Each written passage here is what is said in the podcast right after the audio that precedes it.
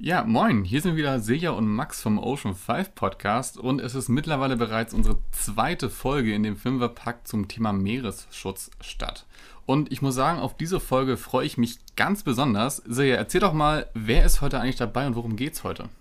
Ja, da freust jetzt echt nicht nur du dich, denn wir alle wissen, dass Kiel als Stadt am Wasser natürlich eine richtige Meeres- und Wassersportdestination ist. Hier wimmelt es nur so von Paddlern, Seglern und Schwimmern die sich alle im Wasser und auf der Förde aufhalten. Und davon haben wir euch dieses Mal gleich drei ganz besondere Gäste hier vor unser Mikro geholt. Mit Michael Walter wird's losgehen und er ist Klimaaktivist und Extremsportler auf dem SUP. Der wird euch mal eine ganz andere Perspektive auf den Wassersport liefern und natürlich diese Connection eben zum Meeresschutz ziehen. Also ich bin total gespannt, was er uns da Interessantes erzählen wird. Ja, und damit nicht genug. Wir haben auch noch Rolf und Lars für euch. Das sind ja zwei Hobbysegler, wie sie im Buche stehen, und Meeresliebhaber, wie sie im Buche stehen. Die haben parallel zu dem Aufbruch von Arvid Fuchs eine kleine eigene Expedition gestartet in Sachen Meeresschutz und Umwelt-Awareness. Und ich glaube, mehr davon können sie euch gleich einfach selber erzählen, oder? Ich denke auch. Lass uns mal loslegen. Viel Spaß.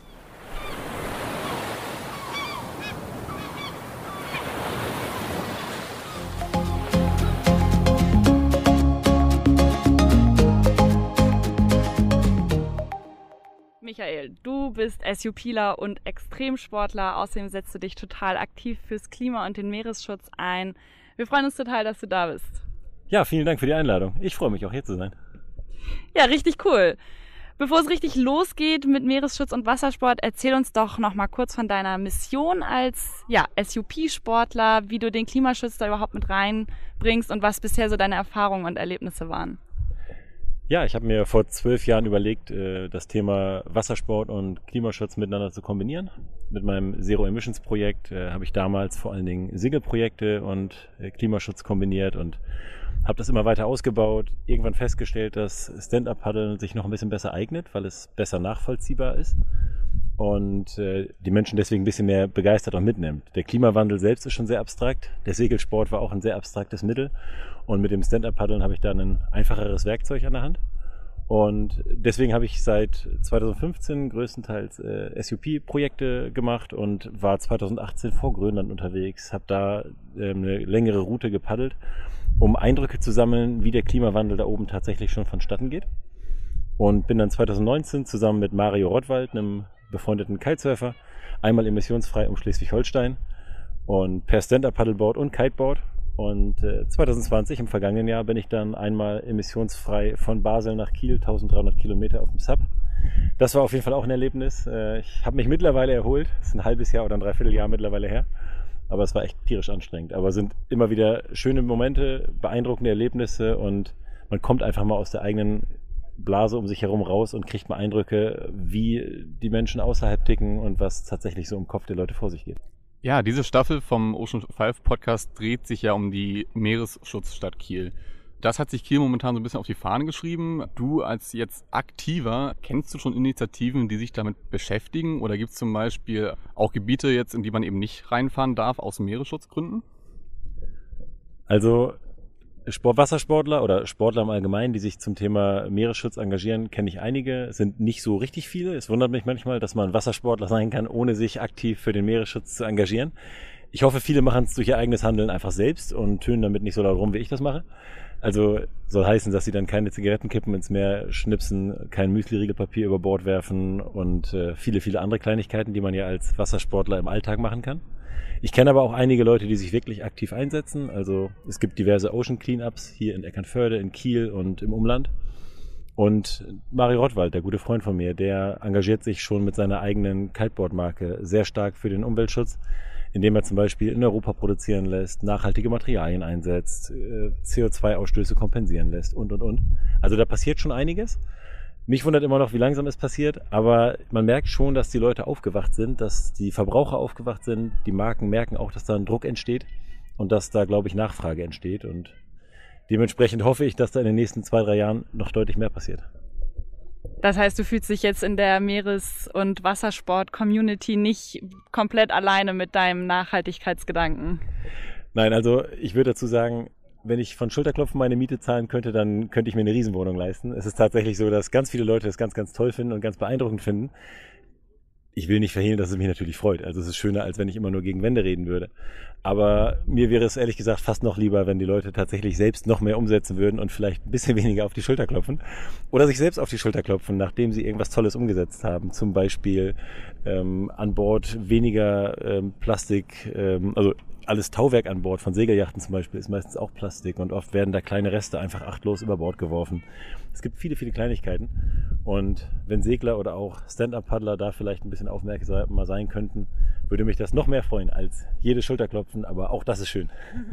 Ja, gerade beim Tauwerk ist ja natürlich auch das Thema Mikroplastik nicht zu vernachlässigen, was ja einfach dann durch Abrieb in den Meeren landet. Super schwieriges Thema auf jeden Fall.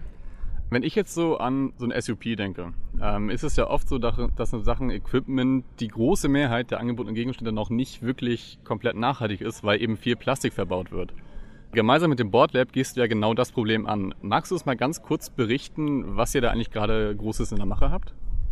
Genau, und ich kann in dem Zusammenhang auch kurz deine Frage von vorhin noch beantworten. Also Meeresschutzgebiete hier in der Ostsee kenne ich per se nicht so viele. Ich kenne ein, zwei Naturschutzgebiete, an der Geltinger Birk zum Beispiel. Ansonsten fallen mir immer nur die Schießgebiete der Bundeswehr ein, wo man nicht reinpaddeln darf.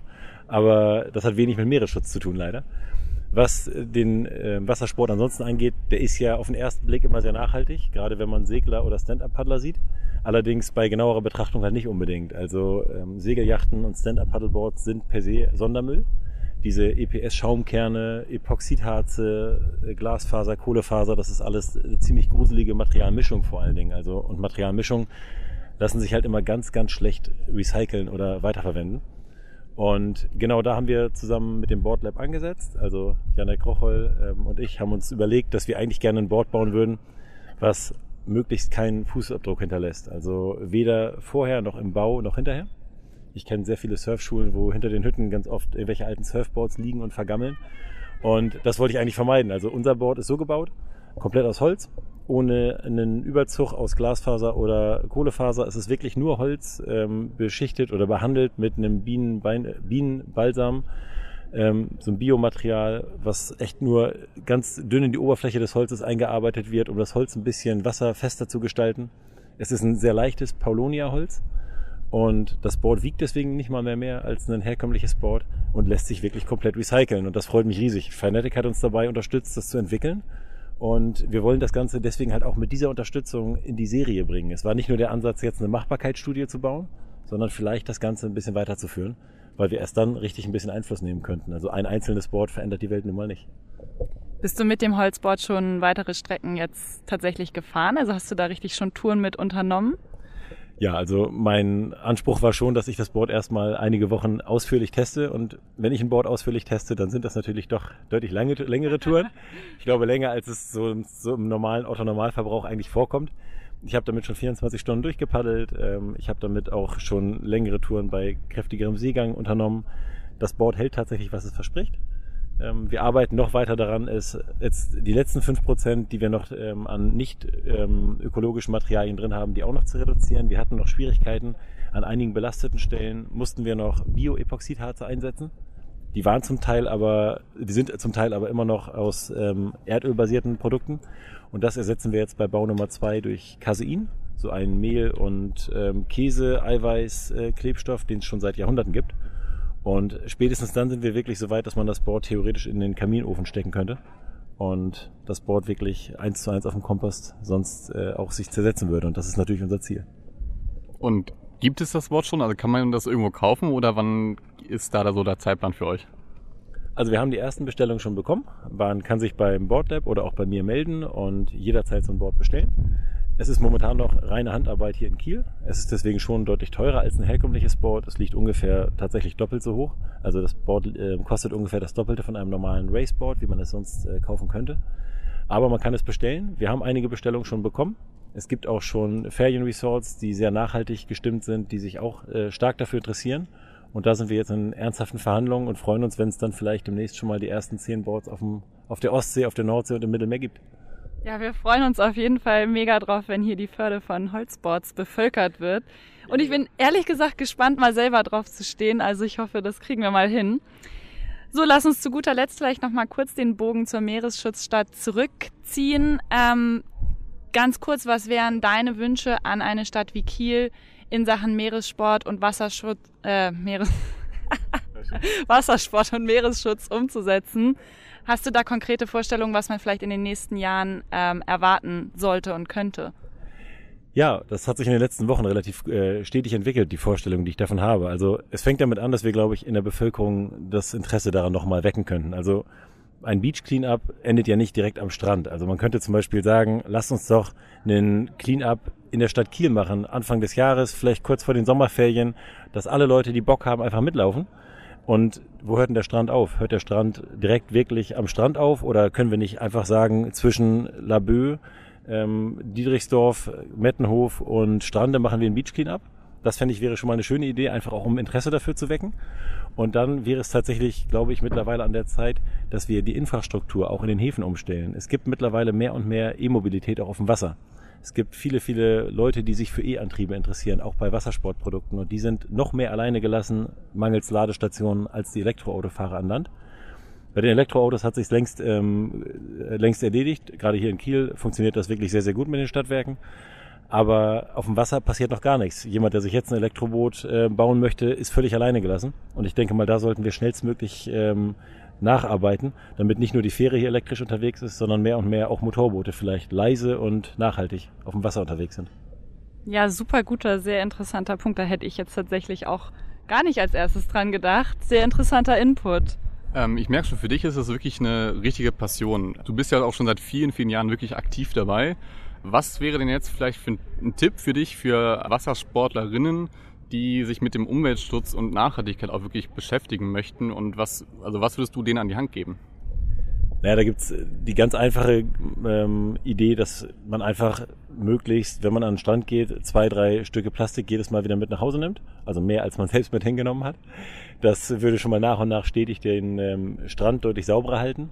Dann ist es sicherlich sehr, sehr wichtig, dass man bei den eigenen Materialien ein bisschen aufpasst. Das sicherlich auch Konsum eine Frage spielt. Also ich würde jetzt davon abraten, mir alle zwei Wochen neues Material zu kaufen, weil jedes Board, was ich nicht gekauft habe, ist das nachhaltigste sogar im Vergleich zu unserem Holzboard. Also das muss man ehrlich sagen. Auch das muss irgendwo gebaut werden. Es bedeutet auch Aufwand. Wir versuchen das zwar zu minimieren und alles irgendwo im, auf dem Minimum zu halten, wie es irgendwie geht. Und trotzdem ist jedes Board, was nicht gebaut wird, das sauberste. Und ja, ansonsten glaube ich, andere Leute für das Wasser und für die Natur zu begeistern, ist, glaube ich, auch ein großer Faktor. Und jeder, der seinen Stand am Paddleboard mal verleiht und andere Leute damit motiviert, aufs Wasser zu kommen, ist sicherlich auch jemand, der ein Aushängeschild für den Meeresschutz ist. Da hast du auf jeden Fall gute Schlussworte hier gefunden. Vielen, vielen, vielen Dank für den netten Schnack hier. Direkt an der Förde haben wir uns mal wieder hingesetzt ans Wasser, da wo wir am liebsten sind. Vielen Dank für das nette Gespräch, Michael. Aber sehr gerne. Ich danke euch.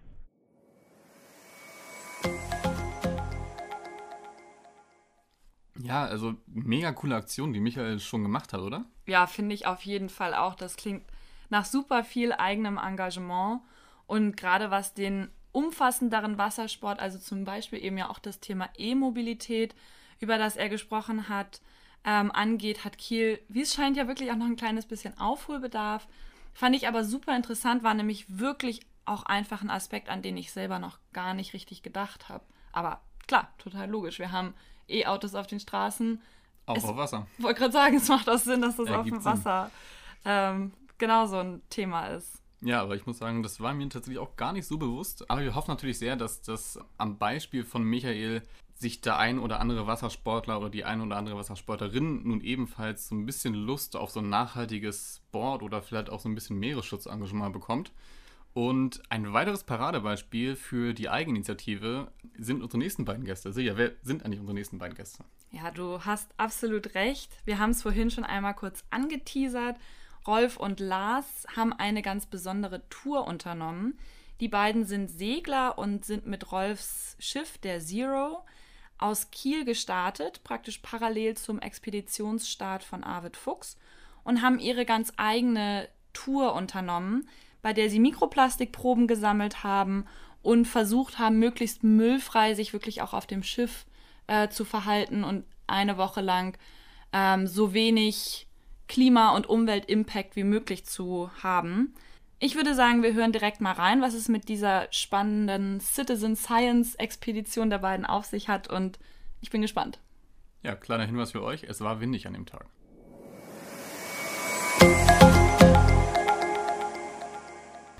Hallo Lars, hallo Rolf, schön, dass ihr da seid. Moin Silja, moin Max, wir freuen uns sehr auf euch hier Ja. in Kiel. Schön, dass ihr uns von eurer geplanten Tour berichten wollt. Was genau habt ihr denn eigentlich in, den, in der nächsten Zeit vor? Also wir wollen eine Woche unterwegs sein und wollen Meeresproben entnehmen und diese in einem Labor, was uns freundlicherweise One Earth, One Ocean zur Verfügung gestellt hat.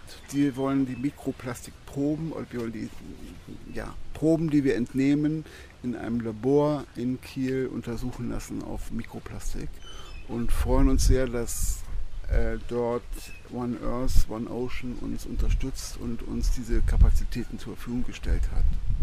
Ja, das ist, äh, Rolf, eine der Aktionen, die wir vorhaben. Wir haben einiges vor. Manchmal, glaube ich, wir wissen nicht mal, was wir, also, was auf uns zukommt. Wir sind für alles offen. Aber generell, äh, so große Mission und eine große Vision ist, dass äh, wir alle für fürs Meer segeln. Konkret, ähm, konkret glaube ich auch, Rolf, das ist echt toll, dass dein Boot eine Art so Plattform ist, wo jetzt so alle oder viele Organisationen und Vereine und gleichgesinnte Menschen sich heute getroffen haben. Ich freue mich natürlich auch sehr, dass äh, wir so unterstützt werden von so vielen Organisationen äh, und ich denke, dass äh, wir auch an Bord gucken werden, wo wir Dinge, die an Bord sind, äh, vielleicht noch verbessern können, um mit weniger Plastik auszukommen. Kein Plastik ist schwierig, weil die Segel sind aus äh, Drakongewebe und äh, viele Dinge an Bord würden nicht funktionieren, wenn da nicht vielleicht auch Plastikbestandteile drin sind. Also wir sind ja auch keine Heiligen, aber wir versuchen zu gucken, wo können wir Dinge verbessern, auch im Alltag auf dem Schiff. Ja, ja. Oder auch äh, Plastikmüll sammeln, wenn wir irgendwann Häfen anlegen. Also immer einfach schön gucken, was können wir machen, jetzt, momentan, für das Meer. Du hast es eben gerade schon angesprochen, Rolf. Ihr nehmt Mikroplastikproben oder ihr habt es beide kurz erwähnt. Erzählt uns doch noch mal genau, wo gehen die hin? Die werden ja hier in Kiel tatsächlich dann auch noch mal näher angeguckt. Was passiert da eigentlich genau mit den Proben? Also freundlicherweise hat uns One Earth, One Ocean das, das äh, Labor gezeigt und uns den Prozess gezeigt, wie das funktioniert. Im Prinzip haben wir von einer anderen Organisation die ähm, Manta Trolls, äh, ein Manta Troll zur Verfügung äh, bekommen. Das ist ein quasi sehr feinmaschiges Netz, was äh, durch eine Holzrahmenkonstruktion in bestimmter Höhe unter dem, Meeres, unter dem Meeresspiegel gehalten wird, um äh, definiert Wa- Wasser dort durchzulassen. Wir werden stoppen, wie lange wir dieses Segel aus, dieses, äh, diesen Filter ausgebracht haben und werden diesen Filterinhalt dann äh, von organischem Material befreien und dann den Rest äh, sozusagen in einem Glasgefäß äh, zwischenspeichern. Das geben wir dann in der nächsten Woche am Ende unserer Mini-Expedition, wenn man sozusagen will, hier in Kiel im Labor ab. Es soll ja bei euch darum gehen, sozusagen den Wassersport, also das Segeln, was ihr macht, sozusagen auch so ein bisschen mit dem Meeresschutz zu verbinden. Also da so sozusagen eine Connection herzustellen. Also nicht nur zu segeln und Spaß daran zu haben, sondern auch das Ganze sinnvoll zu nutzen. Rolf, du bist ja schon seit einigen Jahren jetzt auch unterwegs. Heißt, du kannst sozusagen auch in, so ein bisschen in die Vergangenheit gucken vom, vom Segeln und vom Meeresschutz.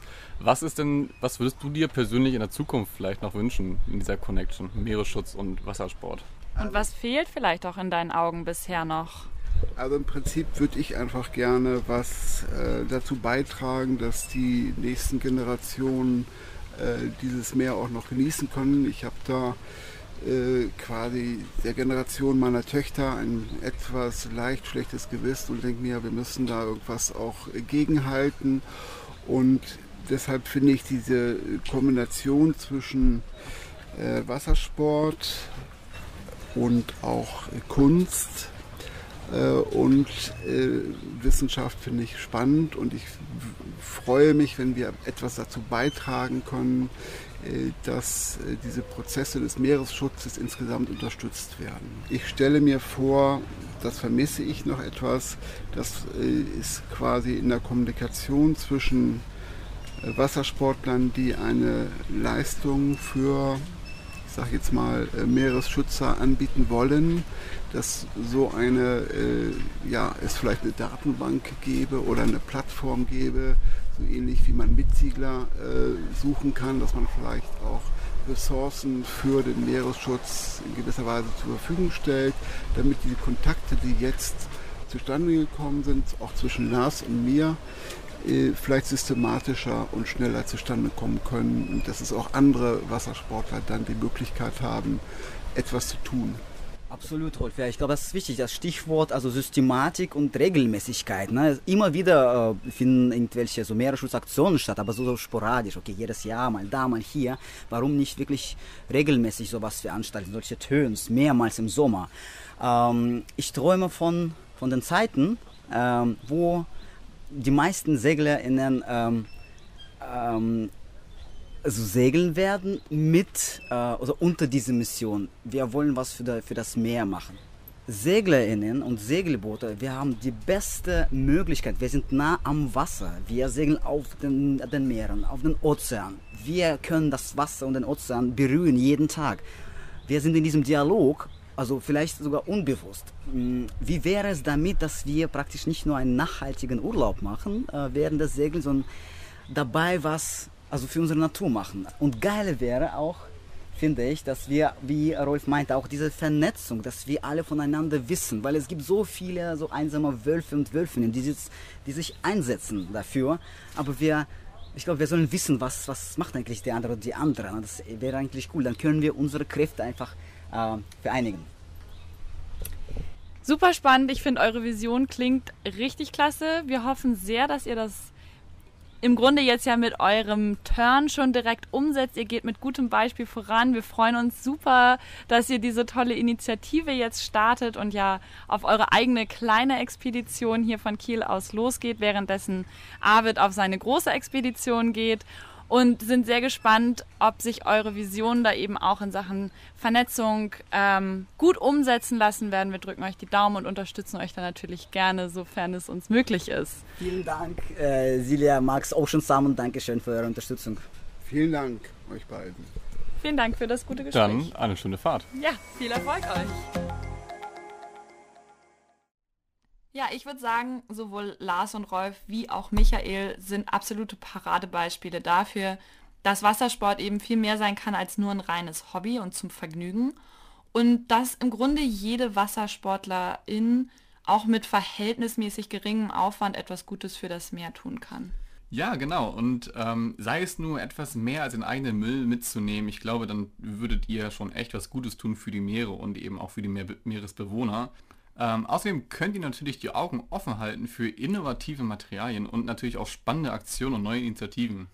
Apropos Aktionen und Müll aus dem Meer sammeln, schaut doch mal bei uns in den Kalender. Wir haben immer wieder Beach Cleanups oder eben sogenannte Sub-Ups, wo ihr mit dem SUP-Board ähm, Müll auf dem Wasser in unserer Förde sammeln könnt. Übrigens, wenn ihr eben selber Wassersportlerin seid, und euch mit anderen ehrenamtlich engagierten Meeresliebhabern zusammenschließen und connecten wollt, dann klickt euch doch mal zur Ocean Family unter www.ocean-family.de durch. Dort finden nämlich regelmäßig digitale Treffen statt und bei denen könnt ihr einiges an Input bekommen oder euch eben mit anderen interessierten, ehrenamtlich engagierten Leuten zusammenschließen. Ja, weißt du, Silja, wir haben jetzt schon die zweite Folge aufgenommen und ich frage mich jetzt tatsächlich irgendwie so, was heißt Meeresschutz statt Kiel eigentlich? Also wie könnte sowas aussehen? Ja, ich glaube, das ist gar nicht so einfach und tatsächlich auch für jeden selbst äh, zu definieren. Also da wird jeder, den wir fragen, wahrscheinlich eine etwas andere Meinung zu haben. Ja, und ähm, das Coole ist, wenn ihr selber Ideen und Wünsche habt, wie wir zusammen die Meeresschutzstadt Kiel gestalten können, dann könnt ihr einfach unter www.ocean-summit.de eure Meinung dalassen. Silja, wie genau klappt das eigentlich? Ja, wir haben auf unserer Webseite vom Ocean Summit ähm, eine Unterseite angelegt, bei der könnt ihr entweder schriftlich oder ähm, tatsächlich auch als Audio euren Input zur Meeresschutzstadt Kiel aufnehmen. Und wir freuen uns total, wenn ihr uns auf dieser Mitmachseite erzählt, was ihr von der Meeresschutzstadt Kiel eigentlich erwartet und was, was für euch dabei im Fokus stehen würde. Ja, ich würde sagen, das mache ich gleich mal. Genau, und so können wir nämlich alle zusammen den Begriff der Meeresschutzstadt Kiel prägen und eben auch gemeinsam handeln. Freut euch auf die kommenden Folgen zum Thema. Ja, in den nächsten zwei Wochen erwartet euch nämlich schon die nächste Folge zum Thema Meeresschutzstadt Kiel, wo wir mit bereits aktiven Meeresaktivistinnen gesprochen haben. Ja, also ich bin gespannt und bis dahin bleibt gesund und genießt die Sonne. Tschüssi. Ciao, ciao.